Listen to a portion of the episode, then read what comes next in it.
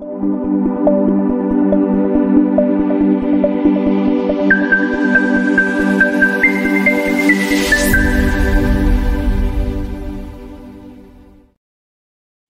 Días traders, les habla Gabriela, bienvenidos a una nueva transmisión de premercado americano. El día de hoy, lunes 18 de diciembre, ya son las 8.34 de la mañana en Nueva York, 10.34 en Santiago, 2.34 en Madrid. Y hoy día partimos con una nueva semana de trading de las últimas que ya nos van quedando de este año 2024. Y hoy día, para sorpresa de muchos, tenemos una gran cantidad de movimientos provenientes desde el mercado de materias primas, específicamente del petróleo y que tanto el el WTI como el Brent se encuentran con alzas durante la jornada del día de hoy.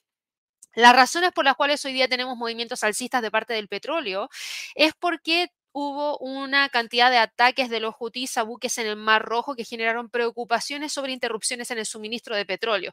Así que por lo mismo el precio hoy día reacciona y genera la salida, en el caso del WTI, de esta zona en la cual venía operando muy tranquilamente entre los 72 y los 68,70 como niveles más importantes en términos de soporte y de resistencia. El precio va con mucha fuerza hacia el alza en búsqueda de un próximo nivel de resistencia en torno a los 74 que vamos a tener que monitorear, porque tenemos líneas de tendencias bajistas que vienen desde el 20 de octubre, pasando por los máximos del 30 de noviembre, que hasta el momento siguen completamente vigentes, por ende vamos a estar súper atentos a ver hacia dónde continúa el precio empujando, si es que logra o no definitivamente generar algún tipo de ruptura mayor que nos podría llevar hacia los 78-60. Es una noticia puntual, es algo que está ocurriendo en este momento y para quienes se preguntan, bueno, BP, por ejemplo, suspendió temporalmente todos los tránsitos a través del Mar Rojo y anunció esto después de estos ataques durante el fin de semana por parte de las fuerzas hutíes que controlan la mayor parte de Yemen. Hay otras compañías navieras que dijeron durante el fin de semana que evitarían el canal de Suez, así que por eso el mercado está muy atento a ver qué es lo que termina ocurriendo con los movimientos dentro del petróleo, porque si esto se mantiene en el tiempo podría significar una mayor cantidad de movimientos también por parte de este instrumento. Así que ahí vamos a tener que estar siguiéndolo muy de cerca. Ahora, lo bueno del día de hoy es que además de estos movimientos que son interesantes, porque uno esperaría que para esta semana la volatilidad empezara a decaer, no, al mercado todavía le queda tiempo antes de que llegue, de que llegue la época de Navidad. Por ende, todavía nos tocan movimientos bastante interesantes que vamos a tener que monitorear y esa volatilidad seguramente para el que estaba esperando el rompimiento llegó como anillo al dedo para el petróleo y para el WT, y para el Brent, mejor dicho. Ahora, Fíjense lo que pasa con el mercado accionario en Estados Unidos, los movimientos hacia el alza, el rally alcista todavía continúa y estamos viendo que el Standard Poor's, el Dow Jones, el Nasdaq y el Russell están operando en el premercado con alzas que son moderadas, pero al fin y al cabo son alzas que permiten ver continuidad de los movimientos alcistas, continuidad de ese rally que comenzamos a ver a principios del mes de noviembre. Por ende, aquí vemos a un Standard Poor's cotizando en torno a los 4.734, al Dow Jones cotizando en torno a los 37.400 y también al Nasdaq empujando en búsqueda de esos 16.790. De que tenemos un premercado alcista hoy día, tenemos un premercado alcista. No tanto así para la bolsa en Europa que está cayendo y lo único que está subiendo es el FTSE del Reino Unido con un alza de más de un 0,90%. Tenemos caídas de parte de las criptomonedas con Ethereum cayendo alrededor de un 2%. Por ende, aquí hay que prestar ojito a ver qué es lo que podría terminar ocurriendo entre los 2100. ¿Por qué? Porque los 2100 es un nivel sólido de soporte que si llega a quebrar podría abrir el camino hacia la próxima zona en torno a los 2000. Por otro lado, tenemos al dólar index que hoy día cae 0,16%, pero en torno a los 102,43 y el precio termina quedándose entre los 103 y los 101,60 como niveles más importantes. Así que yo creo que vamos a terminar viendo al precio quedándose dentro de esa zona a la espera de mayor información respecto a lo que podría estar ocurriendo ya para más adelante.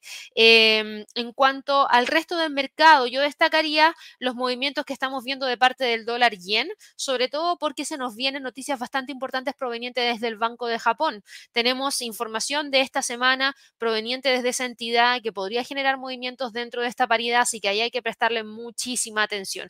Así que eso es lo destacado de hoy día, movimientos claves puntuales de algunos instrumentos que se están dejando sentir el día hoy en términos de movimientos de premercado. Yo les decía, lo más relevante viene desde el mercado de materias primas con el petróleo generando movimientos interesantes hacia el alza y para el resto de los otros instrumentos, para quienes se preguntan si hay alguna acción que esté generando algún movimiento interesante muy tempranito en la mañana, bueno, tenemos noticias de Adobe, tenemos noticias también provenientes de, desde otras empresas, tenemos eh, a US Steel, a Firm, a Illumina, que son las que están generando movimientos interesantes en el premercado y que por supuesto vamos a estar revisando durante esta transmisión del día de hoy. Así que bueno, antes de continuar y antes de ver más en detalle todo lo que se nos viene, que por supuesto que lo vamos a hacer junto con responder las preguntas que ya me están haciendo llegar a través del chat, los quiero dejar a todos súper invitados para que se puedan suscribir a nuestro canal. Recuerden darle clic a la campanita de notificaciones. Ojalá que nos regalen muchísimos likes para seguir creciendo. Y también les quiero recordar, por favor, no se olviden, como bien aparece aquí abajito, en una imagen que dice Trading Day 9 de enero, seminario online. Bueno, les quiero recordar que nos quedan ya cada vez menos tiempo para que se cierre el año 2023 y que también llegue el año 2024 junto con este Trading Day, que es este evento online que nosotros realizamos, que tiene una duración de alrededor de cuatro horas, en donde hablamos acerca de técnicas de trading que en esta oportunidad van a ir directamente de la mano de por ejemplo, scalping y day trading en acciones. Vamos a hablar de la evaluación de todo el año 2023. Ahí yo voy a hablar acerca de los errores de trading y también del, de las cosas que se hicieron bien para poder tratar de aplicarlas nuevamente durante el año 2024. Y por supuesto, junto a Javier vamos a estar hablando acerca de nuestras perspectivas de trading e ideas de trading que podríamos estar evaluando para el primer trimestre del año 2024. Como ven, está destacado en el chat. Como ven también, van a poder encontrar esta imagen que está justo acá abajito con un código QR que se la estoy mostrando justamente ahora. Así que si están frente a un computador, tomen su celular, escaneen el código QR que los va a llevar directamente a la página para que ustedes se puedan registrar y participar de manera gratuita. Si no pueden ese día, a esa hora, no importa, regístrense igual para que de esa manera después ustedes puedan recibir la... Em, grabación de la transmisión de ese Trading Day, en donde vamos a estar hablando acerca de cosas bastante importantes también que se nos vienen durante el primer trimestre del 2024 como academia. Así que les voy a dejar desplegado acá el código QR por un tiempo. Si no pueden escanear el código QR porque están usando su celular para poder ver esta transmisión, no pasa nada. En la descripción de este video o en el chat van a encontrar los enlaces destacados para ir al Trading Day. Dicho eso, nos vamos ahora de inmediato a revisar los temas puntuales y vamos a partir hablando un poquito acerca de la volatilidad que hemos visto en el último tiempo de parte del el Volatility S&P 500 Index, en donde estamos frente a eh, movimientos que todavía nos hablan de caídas bastante importantes durante el último mes. El índice de volatilidad no logró repuntar ni llegar hacia los 14, por lo menos no la semana pasada, que fue una semana bastante importante donde tuvimos una gran cantidad de fundamentales provenientes desde Estados Unidos y que podrían haber sido ideales como para poder ver algún tipo de incremento mayor de parte de este índice. Finalmente lo que terminamos viendo es que el precio terminó quedándose entre los 13.50 y los 12 sin lograr salir de ahí. Y hoy día estamos viendo que, claro, sube un 2.04%, pero sigue frenándose en relación a esa línea de tendencia bajista que trae desde prácticamente los primeros días del mes de noviembre. Por ende, en términos de condiciones técnicas, el índice de volatilidad se ha quedado muy tranquilamente operando dentro de esos niveles claves que yo les comentaba. No esperaría ver ningún tipo de variación mayor. Por el contrario, esperaría que el precio termine quedándose entre esos 14 y esos 12 por un tiempo considerable. Y ustedes se preguntarán, bueno, pero para esta semana no tenemos absolutamente nada que pueda generar algún tipo de movimiento más interesante de parte de este instrumento. Vamos a ver el calendario económico. Yo se los mencioné el día viernes en el visor de los mercados, pero igual vamos a ir a revisar acá todos los fundamentales de alto impacto para esta semana. Y si ustedes se fijan, hoy día tuvimos eh, un calendario súper tranquilito. Yo voy a colocar acá de bajo impacto igual. ¿Por qué? Mediano bajo impacto, porque quiero que veamos una cosa. Esto es lo que exactamente quería que revisaran. Si ustedes se fijan, tenemos una decisión de política monetaria y el calendario no lo muestra como algo de alto impacto, cuando sí debería serlo, a pesar de que no se esperan grandes cambios, siempre una decisión de política monetaria es relevante para un país, sobre todo para una divisa que está muy expuesta a mucha especulación a partir de esa decisión de política monetaria. Y aquí estamos hablando del Banco de Japón, Banco de Japón que nos va a estar entregando su declaración de política monetaria y el anuncio de decisión de política monetaria entre las 9.30 y las 10 de la noche hora de Nueva York. Vamos a tener una rueda de prensa de parte del Banco de Japón a partir de la 1.30 de la mañana hora de Nueva York. Y aquí lo importante no es si recortan o no, perdón, si suben o no la tasa en esta reunión, porque eso no se ve probable, de hecho eso se ve poco probable de que ocurra en el corto plazo. Aquí lo importante es conocer qué tanto podrían ajustar su política monetaria para el próximo año. Y cuando hablo de ajustar me refiero a generar, por ejemplo, alzas de tasas de interés que podrían llevarnos a pasar de una tasa de interés en territorio negativo a una tasa de interés en territorio positivo y con una gran cantidad de espacio todavía como para poder buscar alcanzar, equiparar en cierto grado la política monetaria que otros países podrían estar aplicando, porque así como el Banco de Japón podría estar generando alzas en sus tasas de interés, otros países podrían estar generando recortes de tasas durante el año 2024 y en algún punto podrían chocar. Así que yo creo que es súper importante que estemos siguiendo toda esa información, sobre todo el día de hoy, en donde tenemos un calendario económico para esta jornada relativamente tranquilo y que no debería generar una gran cantidad de impacto dentro del mercado. Sí, ya para el día de mañana se vienen cosas más interesantes. Tenemos datos de inflación para la zona euro que se nos entregan a las 5 de la mañana hora de Nueva York. Vamos a tener también Datos de inflación para Canadá, importantísimo. Vamos a tener anuncio de decisión de política monetaria de parte del Banco Central de Chile, donde se espera un retroceso de 50 puntos base en la tasa, pasando de 9 a 8,5%.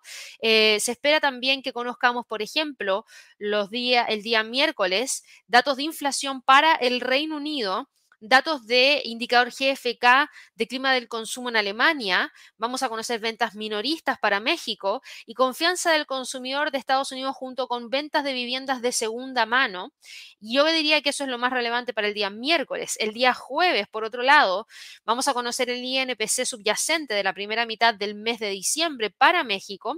Vamos a conocer las cifras de Producto Interno Bruto en términos trimestrales para Estados Unidos, las nuevas peticiones de subsidio por desempleo, el indicador manufacturero de la Fed de Filadelfia, y ventas minoristas para Canadá y sería. Luego ya el viernes cerramos la semana, el 22 de diciembre, con un cierre temprano para la bolsa en Londres Ojo con eso. Eh, y vamos a conocer Producto Interno Bruto, ventas minoristas para el Reino Unido, junto con Producto Interno Bruto para España, órdenes de bienes durables para Estados Unidos, junto con precios del gasto en consumo personal subyacente, también para Estados Unidos, Producto Interno Bruto para Canadá, ventas mayoristas para Canadá y ventas de viviendas nuevas para Estados Unidos. Por ende, ¿es una semana tranquila en cuanto a calendario económico? No. Es una semana que todavía nos tiene una gran cantidad de fundamentales que vamos a tener que estar monitoreando. Así que mucho ojo con lo que pueda ocurrir de ahí en adelante y atentos con la especulación del día de hoy respecto a lo que potencialmente podría estar haciendo el Banco de Japón para todo el año 2024, si es que esbozan, aunque sea la posibilidad de ver un alza y pasar de una tasa de interés de territorio negativo a 0%, podría generar movimiento dentro del mercado. Hay que empezar a tomarle más atención. Por primera vez se ve esa posibilidad en los últimos 13 años respecto al hecho de tener una política monetaria más restrictiva y en realidad menos tiempo, pero ¿Por qué lo menciono? Porque si ustedes van a revisar las curvas de las tasas provenientes desde las curvas de las tasas provenientes desde Japón se van a dar cuenta de lo siguiente. Vamos a ir acá a países, vamos a ir a Japón y se van a dar cuenta que la tasa de interés lleva muchísimo, muchísimo tiempo en territorio negativo. Si yo me voy a gráfico de 10 años, en el año 2016 pasamos de una tasa en cero a estar en menos 0,10%. Que vuelva a cero ya sería un cambio considerable. Si nos vamos a 25 años atrás, bueno, desde antes del 2012 que ya la tasa está en cero con esta política monetaria ultra, ultra flexible. Así que atención con lo que pueda ocurrir. Por otro lado, en cuanto al mercado en Estados Unidos, hablamos acerca del VIX, hablamos acerca de los movimientos de premercado que se están dando en este momento, que son movimientos hacia el alza en general para todos estos índices. Y fíjense en lo siguiente, estamos viendo que hoy día están todos los índices buscando cerrar al alza durante este año 2023. Hay desaceleración de la inflación, hay expectativas de que el Banco Central de Estados Unidos pronto flexibilizaría su política monetaria, lo que está atrayendo a algunos compradores. Y por eso el Dow Jones, que es uno de los principales índices accionarios, registró su tercera sesión consecutiva de máximo histórico el día viernes de la semana pasada. Hoy día no está generando un máximo histórico, pero mantiene la tendencia hacia el alza. Los datos económicos de esta semana que pudimos ver a través del calendario económico, como eh, incluyen, mejor dicho, el índice de gasto personal en consumo, que es el indicador de inflación preferido por la Fed. También vamos a conocer las nuevas solicitudes de subsidio por desempleo, el inicio de construcción de viviendas y la lectura final del informe del Producto Interno Bruto del tercer trimestre.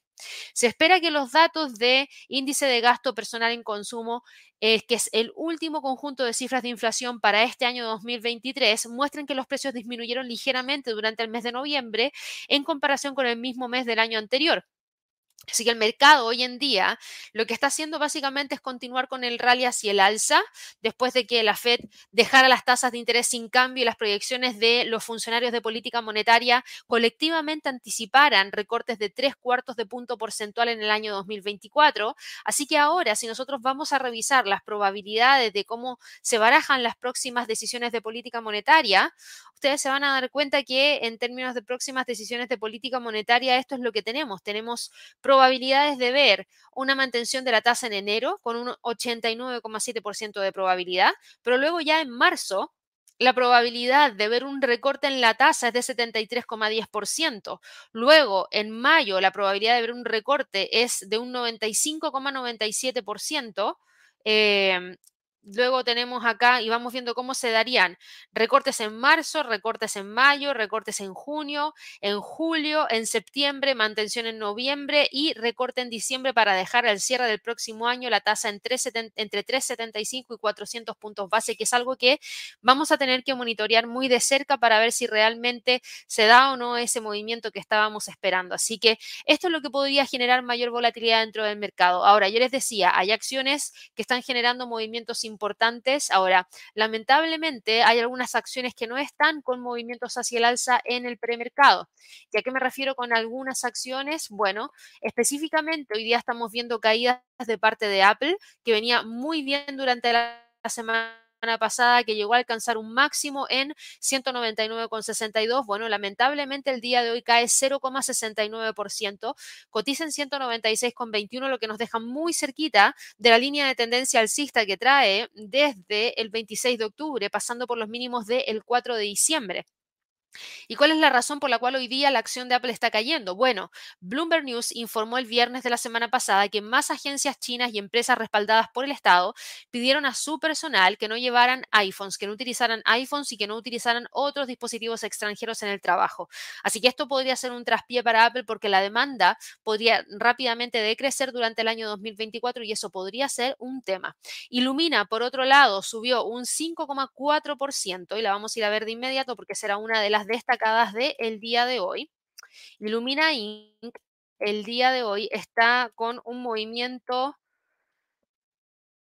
de alza de 5,63%, cotiza en 134,25, por ende aquí mantiene esta línea de tendencia que va hacia el alza, buscando la media móvil de 100 periodos en torno a los 137, a ver si logra generar ese rompimiento para tratar de alcanzar el próximo nivel en 146,50. ¿Qué es lo que ha pasado con Illumina? Bueno, la acción está subiendo porque esta empresa de secuenciación de genes anunció que se va a desprender del fabricante de pruebas diagnósticas de cáncer, Grail, después de más de dos años de enfrentarse a los reguladores antimonopolio de Estados Unidos y de Europa y enfrentarse también a la FERO oposición del inversionista del inversionista activista Carl Icahn. Así que esa es la razón por la cual hoy día Illumina se mueve de la forma en la cual lo está haciendo eh, durante el premercado. Así que mucha atención con esa resistencia en eh, relación a la media móvil de 100 periodos que está en 137 dólares por acción. Por otro lado, dentro de las destacadas hoy día de premercado también tenemos a NIO. Vamos a ver acá de inmediato. Y NIO está hoy día cotizando con un alza de 8,77%, lo que significa que el precio 12 y los 8,11. El precio no ha logrado eh, detenerse allí, sino que por el contrario logró despegar, logró quebrar los 8,11, incluso logró quebrar los 8,54 y en este momento en el premercado cotiza en 8,68 como uno de los niveles más importantes tras un alza de un 8,77%. Así que súper bien ahí para NIO. ¿Por qué? Porque NIO está con este movimiento hacia el alza después de que se anunciara que había firmado un acuerdo con CI VN Holdings, que es un vehículo de inversión con sede en Abu Dhabi, para que esta compañía invirtiera alrededor de 2.200, sí, 2.200 millones de dólares en NIO, que es este fabricante de vehículos eléctricos chino. Así que bien por NIO porque logra despegar, logra quebrar esta línea de tendencia bajista, logra romper la resistencia en 8,11, logra romper la resistencia en 8,54 y nos abre el camino para intentar tratar de ir a buscar el próximo nivel en torno a los 9. Y por último, quería hablar acerca de United States Steel Corporation, lo vamos a ver acá rapidito. United States Steel Corporation está el día de hoy cotizando con un movimiento interesante al alza y no interesante sino que completamente destacado. Está subiendo un 28,45%, lo que ya mirando niveles que no se veían, y me tengo que ir a un gráfico mensual, niveles que no se veían desde, acá está, desde el mes de abril del 2011, porque el precio está quedándose justamente ahí. De continuar con el alza, podría tratar de ir a buscar el próximo nivel en torno a los 56, donde tenemos los, el 76.4% del Fibonacci. La razón de las alzas del día de hoy para United States Steel es lo siguiente. Tuvimos este anuncio que compraría la siderúrgica en un acuerdo valorado en 14.900 millones de dólares, incluida la deuda. Así que esa es la razón por la cual hoy día estamos viendo estos movimientos que se están dando de parte de esta compañía, que son estos movimientos tan importantes hacia el alza. Así que eso es lo que ha pasado dentro del mercado accionario en Estados Unidos. ¿Qué es lo que ha pasado dentro del mercado en Europa? Bueno, hoy día vimos que el calendario económico prácticamente viene limpio, pero en Europa sí traíamos un poquito más de información. Tuvimos expectativas empresariales de Alemania que cayeron de 85.1 a 84.3, la situación actual de Alemania que cayó de 89.4 a 88.5 y el indicador IFO de confianza empresarial en Alemania, que cayó de 87.2 a 86.4. Todos malos datos provenientes desde Alemania, así que esto genera en cierto grado de presión para los índices en la zona euro, principalmente también en el DAX, y eso es justamente lo que estamos viendo hoy día. Esta caída de 0,26% durante el día de hoy que está dejándonos con el precio de este instrumento quedándose incluso por debajo de la zona de los 16.700 de continuar cayendo, nos podría llevar hacia los 16.539. ¿Estos datos generan incertidumbre por la economía de la zona euro? Sí. Y no fueron los únicos datos que tuvimos. Tuvimos una serie de eh, otras informaciones provenientes desde comparecencias de Schnabel, por ejemplo, del Banco Central Europeo. Y vamos a conocer una serie de otros datos también provenientes desde la zona euro para el resto de las semanas. Así que ahí vamos a estar súper, súper atentos a ver qué es lo que termina ocurriendo para todo el resto del mercado. Pero por lo menos ahora la presión bajista se siente para el DAX, la presión bajista se siente para el Eurostock 50. Ahora en el caso del Eurostock 50 yo les diría aquí el nivel de soporte más importante lo tenemos en torno a los 4.500 y no creo que vaya a salir de allí. El IBEX logró repuntar, sube levemente 0,09% y está tratando de quedarse sobre los 10.000. El CAC 40 cae 0,04%, mantiene la línea de tendencia alcista y se queda entre los 7.610 y los 7.522 y el único que sí está generando movimientos interesantes hacia el alza el día de hoy, ya lo habíamos adelantado, es en este caso el movimiento hacia el alza que está presentando el FTSE del Reino Unido, que acumula una alza de casi un 1% y que potencialmente nos podría llevar a ver la ruptura de la línea de tendencia bajista que trae desde el 17 de febrero, que ahí vamos a tener que estar atentos a ver si es que realmente genera o no algún tipo de rompimiento para poder buscar esos 7.750. Se ve bien encaminado, falta información. Esta semana tenemos muchísimos datos, vamos a tener que estar atentos porque que sí que podrían traer la volatilidad para llevarnos hacia esa zona. Así que eso es lo que ha pasado dentro del mercado accionario en Europa. Para todos los que siguen el mercado accionario en Asia, El Nikkei hoy día sube 0,35% y sigue manteniendo la línea de tendencia alcista que traía desde el 30 de octubre. El Hang Seng continúa con la presión bajista que no les debería sorprender a nadie y terminó cerrando en 16.629. El CSI 300 cae 0,36% el día de hoy y cierra en 3.329, mientras que el A50 sube 0,55% y da la pelea ahí en torno a los 11.120 puntos. En cuanto al mercado de criptomonedas, hasta hace un reto atrás teníamos caídas de parte del Bitcoin que preocupaban porque el precio buscaba los 41 mil dólares por Bitcoin, que es un sólido nivel de soporte que vienen respetando desde el 5 de diciembre. Hoy día al subir este 0,01%, nos dejan 41.400, lo que nos despega un poco de ese nivel de soporte clave y potencialmente nos podría llevar a ver un, un cierre, mejor dicho, por sobre ese nivel. Para el resto de la semana, por lejos, lo más importante va a ser ese nivel de soporte en torno a esa zona de los 41.000 como uno de los niveles más importantes. Así que hay que estar súper, súper atentos a ver qué es lo que termina ocurriendo en ese sentido. Ethereum cae un 1,72% y logra frenar la caída en torno a los 2100. Por ende, aquí es muy probable que terminemos viendo lo siguiente para ya el cierre del año, a ver si lo logra mantener, que es la zona entre los 2400 y el nivel de soporte de los 2100. El XRP, por otro lado, se mantiene con una caída de 2,36%, golpeando los 0,58. Por ende, aquí tenemos líneas de tendencias bajistas y el precio quedándose entre los 0,6134, 0,58 como niveles más importantes. Cardano, cae 2,11% y termina quedándose entre los 0,5530 y los 0,60, con el precio dando la pelea para ver si es que logra sostener ese nivel de soporte a partir de la R3 en términos mensuales que está muy cerquita del 38.2% de un Fibonacci. Y podríamos estar hablando en este momento de los 0,5530. Litecoin cae 2,74%, está dando la pelea ahí en torno a los 69,19 y sí, es una caída bastante fuerte, pero mantiene muy bien el soporte en los 68. En cuanto a las divisas ligadas a el mercado de las criptomonedas, un segundito. Coinbase el día de hoy está operando con una caída de un 1,41%, cotiza en 145,81. Se está evaluando si es que el precio logra o no mantener el impulso alcista en búsqueda de esos 160. Por el momento, se ve que el precio se está quedando ahí, con esta línea de tendencia hacia el alza completamente vigente, pero al mismo tiempo testeando el nivel de soporte en 145.47, a ver si es que logra respetar esa zona. Para Marathon Digital Holdings, Marathon Digital Holdings está el día de hoy cotizando con una caída de un 2.08% en 17,90. Si llega a romper los 17,85, podría intentar de ir a buscar el próximo nivel de soporte en torno a los 17.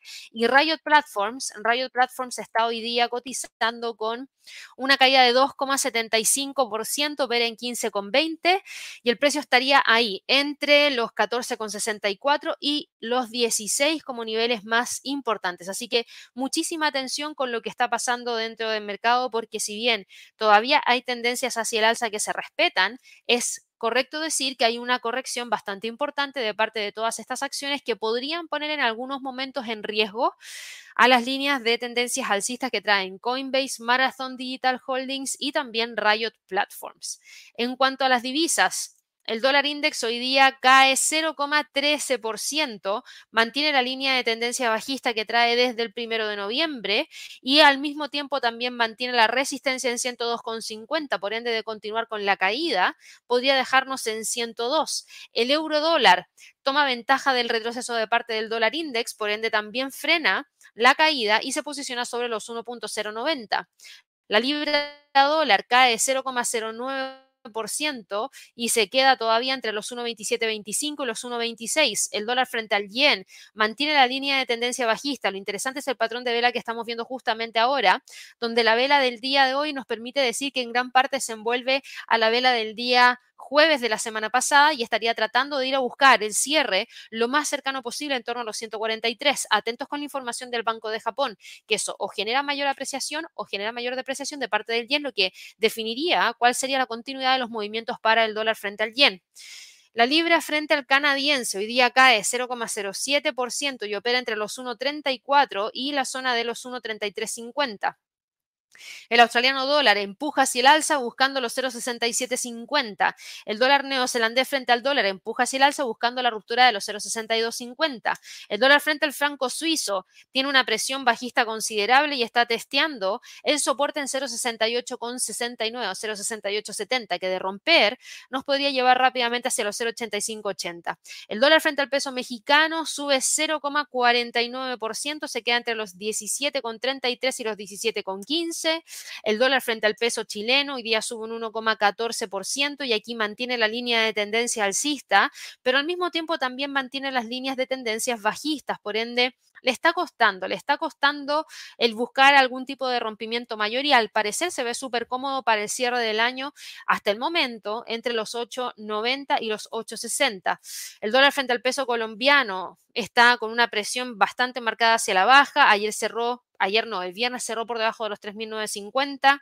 De continuar cayendo, podría buscar los 3.909, 3.878 en extensión. Y el dólar frente al sol peruano cotiza en 3.76, frenando el movimiento alcista justo en esa media móvil de 50 periodos que está en 3.7850. Las materias primas, ya lo comentábamos, los movimientos de noticias que han ocurrido en el Mar Rojo, en donde vimos cómo hubo algunos ataques hutíes a buques en el Mar Rojo generaron preocupación por interrupciones. Eh, hoy día se vio ese movimiento importante porque eh, tuvimos información proveniente desde BP que suspendió temporalmente todos los tránsitos a través del Mar Rojo y eso podría significar menor oferta y ante una menor oferta y una demanda exactamente igual, los precios tienden a subir. Así que aquí yo le prestaría muchísima atención a los 74 dólares por barril. Hay una línea de tendencia bajista que trae desde el 20 de octubre pasando por los máximos del 30 de noviembre, que no creo que vaya a quebrar. Por otro lado, el oro se mantiene operando en torno a la zona de los 2016 y los 2050 como niveles más importantes y no creo que vaya a dejar esa zona, pero ojo con el soporte. Si es que llegamos a tener algún tipo de fortaleza mayor de parte del dólar, ese nivel de los 2016 podría llegar a su fin para buscar los 2005 y los 1982 en extensión. La plata, por otro lado, se mantiene operando entre los 24.30 y los 23,75 sin definir muy claro hacia dónde debería moverse. Hasta el momento se está quedando justamente ahí. El cobre cae 0,31% y vuelve a respetar la línea de tendencia bajista. Eso también explica en gran parte el por qué no estamos teniendo una mayor, eh, una mayor apreciación de parte del peso chileno. El gas natural, que lo habíamos dejado un poquito de lado, miren cómo rápidamente recuperó terreno perdido. Hoy día sube un 5% a raíz de la información proveniente desde el Mar Rojo y nos está dejando con el precio en 2,5 que potencialmente nos podría llevar a ver una ruptura de la media móvil de 200 para trasladarse hacia la zona de los 2,70. En cuanto a las acciones de premercado que revisamos a diario, justamente estuvimos hablando acerca de los movimientos de Apple. Bueno, Apple el día de hoy está en el premercado cayendo 0,88% y cotiza en 195,80, justo en la línea de tendencia alcista y al precio yo lo veo muy complejo ahí. Si llega a romper un próximo nivel de soporte clave estaría entre los 194 y 192. Para Alphabet, para Alphabet, que ha tenido también bastante movimiento en el último tiempo, hoy día la presión bajista se mantiene, cae 0,29%, cotiza en 132,22, por ende aquí hay que prestar mucha atención a la línea de tendencia hacia el alza que viene desde los mínimos que tuvimos durante el mes de octubre. Para Meta, Meta Platforms hoy día en el premercado está cotizando en torno a la zona de los 334,47 cae 0,13% y se queda ahí entre los 3,40, 3,30 como niveles más importantes. Para Amazon, vamos a verlo acá de inmediato. Amazon el día de hoy está con un movimiento de alza de 0,5 53%, lo que todavía empuja en búsqueda de los 152 como próximo nivel interesante. Bien para Amazon porque de todas las que hemos visto es la única que está generando movimientos alcistas hasta el momento. Tesla, por otro lado, cae levemente 0,03% después de haber generado la ruptura de los 250. Microsoft, por otro lado, el día de hoy está en el premercado cotizando con una caída de 0,20% en 370. Sigue sobre los 366,70 como uno de los niveles más importantes. Moderna por otro lado, Moderna está el día de hoy con una alza de 0,32%, cotiza en 86,29, se queda acá sobre la línea de tendencia alcista y tratando de mantenerse entre los 88 y los 84.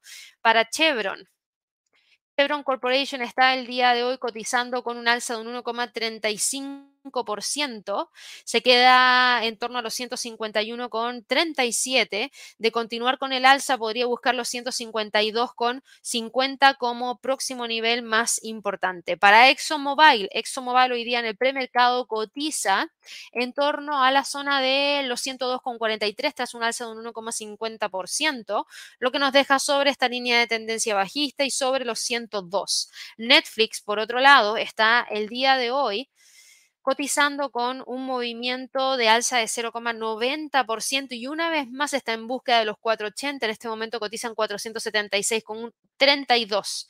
American Airlines. American Airlines cotiza hoy día en torno a los 14,46, cae 0,21%, pero mantiene la línea de tendencia alcista y con potencial de ir a buscar los 15 todavía. Para la línea de cruceros, Norwegian Cruise Line Holdings está el día de hoy cotizando con una caída de 0,59% en 20,24 entre los 20,50, 20 como niveles importantes. PepsiCo, por otro lado, PepsiCo se encuentra en este momento cotizando entre los 170 163.50, es un alza de 0,59%, en torno a los 167,98. Para Disney, Disney por otro lado está hoy día con una cotización en torno a los 93,10, lo que significa una caída de 0,30 sigue manteniéndose firme entre los 95 y 92. Bank of America hoy día se encuentra con un movimiento de neutro. Prácticamente sin movimiento. Así que podríamos decir que está en los mismos niveles de precio de cierre de la semana pasada.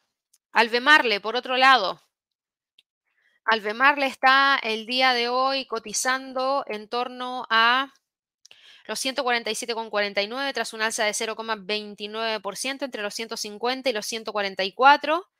Nvidia, por otro lado,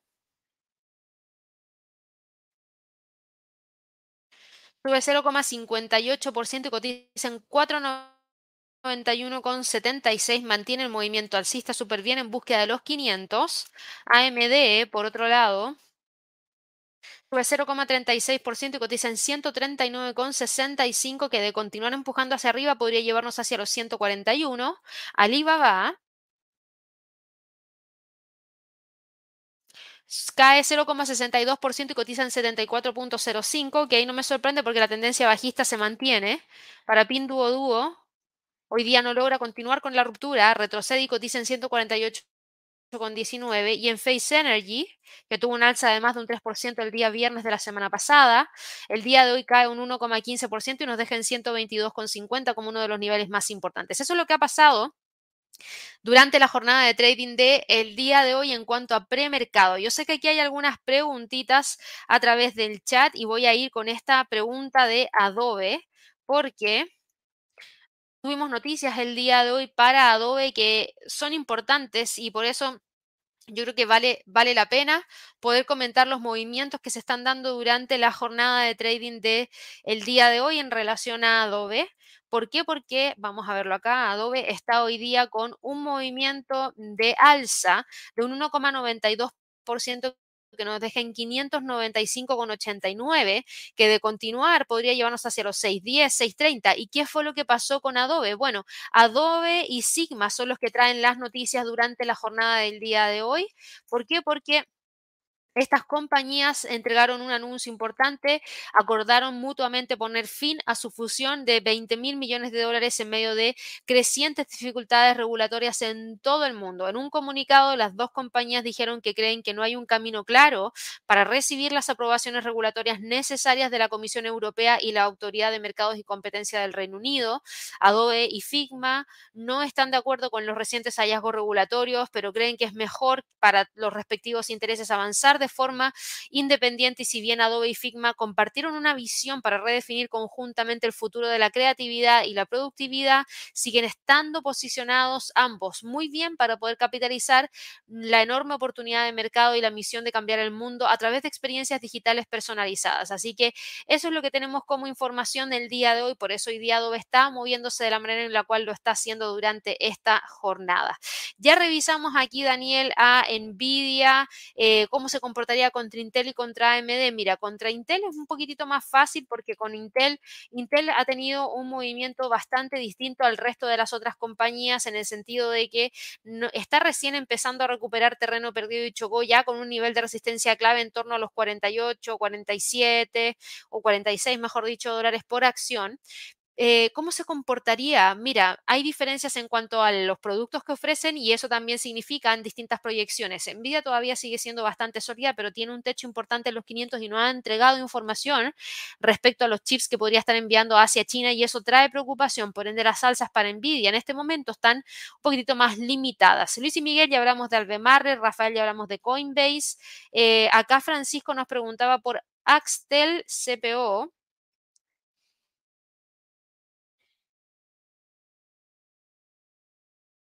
Es esta que tenemos acá en la bolsa de México, ¿subirán algún día y ya van a morir? Buena pregunta. Si nos vamos a un gráfico mensual, claro, la pregunta que tiene es muy válida porque el precio ha venido empujando hacia abajo eternamente y no ha logrado recuperar terreno perdido. Y si tú me preguntas a mí técnicamente si es que tenemos algún tipo de variación, la respuesta es no, porque en este momento el precio lo único que está intentando hacer es mantenerse firmemente entre los 0,90 y el nivel de soporte en los 0,60. No creo que vaya a salir de ahí, yo creo que el precio va a terminar quedándose dentro de esa zona. Em, vamos acá con una pregunta de Ángel. Dice, hola Gaby, buen día. Estoy pagando para hacer trading en una plataforma en tiempo real, pero veo que en otras sin pagar me arrojan la misma información. ¿Crees que debería dejar de pagar en lo primero? Pero ¿cómo estás pagando para hacer trading? Eso no lo entiendo. ¿Estás pagando el uso de la plataforma para poder hacer trading? ¿O estás pagando los costos de transacción para hacer trading? Porque si estás pagando los costos de transacción de abrir y cerrar una operación, eso es normal. Hay algunos brokers que tienen comisión, perdón, spread desde cero, pero aplican comisiones. Entonces, mira, Ángel, como no me queda muy clara la situación que me estás mencionando, por favor, te pido que me escribas a clientes y trading.com para poder apoyarte mejor respecto a ese tema, porque quizás tú hablas de pagar, pero capaz que estás hablando de las comisiones. ¿Hay brokers que entregan mejores comisiones que otros? Claro que sí, lo podemos evaluar, pero si estás pagando por la plataforma, por ejemplo, operar en MT4, cualquier broker te la va a dar sin cobrar absolutamente nada por usar esa plataforma. Entonces, por eso, por favor, escríbenos a clientes inversiones y trading.com. Eh, vamos aquí con otras preguntitas a través del chat. Aquí, Adrián, ya hablamos acerca de NIO. Eh, Daniel me preguntaba por SQM, lo vamos a ver acá de inmediato. SQM está el día de hoy cotizando en torno a, te digo de inmediato, un alza de 2,92%, está en 58,90. Ese es el nivel más importante que tiene por lo menos el día de hoy. Se ve que está empujando hacia arriba en búsqueda de los 60,50. Y aquí tenía una pregunta de parte de eh, Marcos Aurelio, nos dice, cuéntanos del plebiscito de ayer en Chile. Mira, finalmente terminó ganando la opción en contra prácticamente por un 10%. O sea, fue bastante rápido y de hecho se anunciaron los resultados muy rápido a raíz de lo mismo fue un conteo de votos súper rápido, eran dos opciones, a favor o en contra. Como yo les comentaba la semana pasada, cualquiera de las dos opciones era a favor del mercado. Por ende, no iba a generar tanto movimiento a partir del resultado, porque o salía la nueva propuesta de constitución que era más pro mercado que la anterior propuesta de constitución que sí traía muchísima incertidumbre dentro del mercado, o queda la constitución que se ha venido aplicando desde hace muchísimos años. Y finalmente quedó la constitución que se viene aplicando hace muchísimos años, por ende no hay cambios a nivel de constitución y eso es, eso es promercado también. Por ende, en, palabras simples, no hay mucho movimiento dentro del mercado. Fíjate en el IPSA, que es el principal índice de Chile. Eh, el IPSA está el día de hoy con una leve alza de 0,34%, pues no hay mucha volatilidad porque, insisto, los resultados eran en ambos casos buenos para el mercado accionario. Por ende, ahora mismo el IPSA está en búsqueda de los 6.200. Si logra generar una ruptura de ese nivel, nos podría llevar hacia los 6.400 y aquí lo que está influyendo más sería, por supuesto, las perspectivas de crecimiento de Chile del próximo año y cómo podría comportarse el mercado accionario también. Voy aquí con una pregunta de José que me preguntaba por la libra frente al dólar neozelandés. Si la libra frente al dólar neozelandés está el día de hoy cotizando en 2.035, se queda entre esos 2.060 y los 2.02696 como niveles más importantes. No creo que vaya a salir de ahí. Yo veo que el precio se está quedando dentro de esa zona y con esta presión bajista que en algunos momentos podría generar incluso el rompimiento de este nivel de soporte, que es lo que tienes que mirar más de cerca, el nivel de los dos, porque si llega a romper podría trasladarse hacia los 1.97 como próximo nivel más importante. Voy aquí con otra pregunta que no revisamos comúnmente, que tiene que ver con el café, que nos pregunta acá eh, Daniel. Daniel, te comento que el café continúa con tendencia alcista. Nosotros habíamos hablado de este canal hacia el alza en búsqueda de los 200 y esa configuración técnica no ha cambiado. Ha existido cierta cierto relajo en la presión hacia el alza, pero el precio sigue manteniendo muy bien los 188,11 como soporte y muy bien también los 192,50 como resistencia. en cuanto a otras preguntas de algo que no haya visto ya, eh, acá tenía una pregunta de Felipe que nos preguntaba por Lucid. A ver en qué está Lucid Group, lo vemos de inmediato.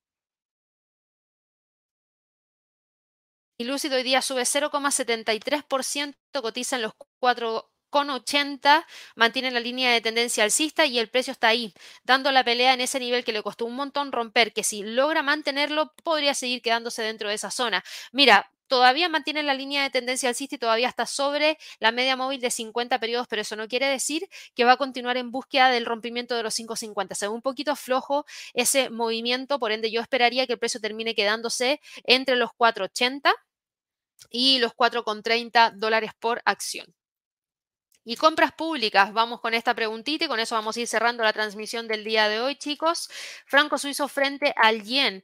El franco suizo frente al yen hoy día sube 0,91%, mantiene los 162 y fíjate que el franco suizo frente al yen japonés, los niveles más importantes que tenemos en, en, la mira son los 166, 162 y ahora el hecho de que esté rompiendo los 164,44 nos abre el camino para ir a buscar los 165, 72, 166 y fíjate que el dólar, el franco suizo se han apreciado frente al yen y hay que estar súper atentos a la información que se nos vaya a entregar hoy día en la tarde, a ver si es que mueve un poquitito la, mm, eh, la brújula hacia el yen o la aleja del yen hoy día en la noche. Así que yo creo que eso es importantísimo de monitorear el día de hoy. Así que bueno chicos, con eso ya vamos cerrando la transmisión del día de hoy. No se olviden del código QR para poder participar en el Trading Day que tenemos el 9 de enero, donde vamos a estar hablando acerca de perspectivas de trading para el primer trimestre del año 2024 oportunidades que va a presentar Javier, oportunidades que voy a presentar yo. Vamos a hablar acerca de scalping y day trading en acciones. Y ahí vi que había una pregunta de un curso de análisis técnico de, acciones. Tenemos un curso específico de acciones en donde se habla respecto a temas de análisis técnico. Igual, de todas maneras, te invito a que revises la información directamente en nuestro sitio web www.inversionesytrading.com. Si te vas aquí donde dice cursos de trading, vas a poder ver todos los cursos de trading que tenemos por diferentes niveles y eh, creo que en el nivel avanzado es donde está el curso de acciones que yo te estaba comentando, que está, no, nivel intermedio. Ah, no, perdón, ahí está, perdón, perdón, perdón. Sí, aquí lo vimos ya. Trading en acciones, Tienes uno en nivel intermedio y tienes uno en nivel avanzado, que es el curso de Aprendiendo en 360 grados análisis fundamental en acciones. Así que los dejo invitadísimos para que puedan participar y espero que todos puedan unirse al Trading Day que tenemos ya en enero del próximo año. Con eso me despido, no se olviden de suscribirse al canal, prender la campanita y ojalá regalarnos muchísimos likes y nos vemos pronto. Chao, chao.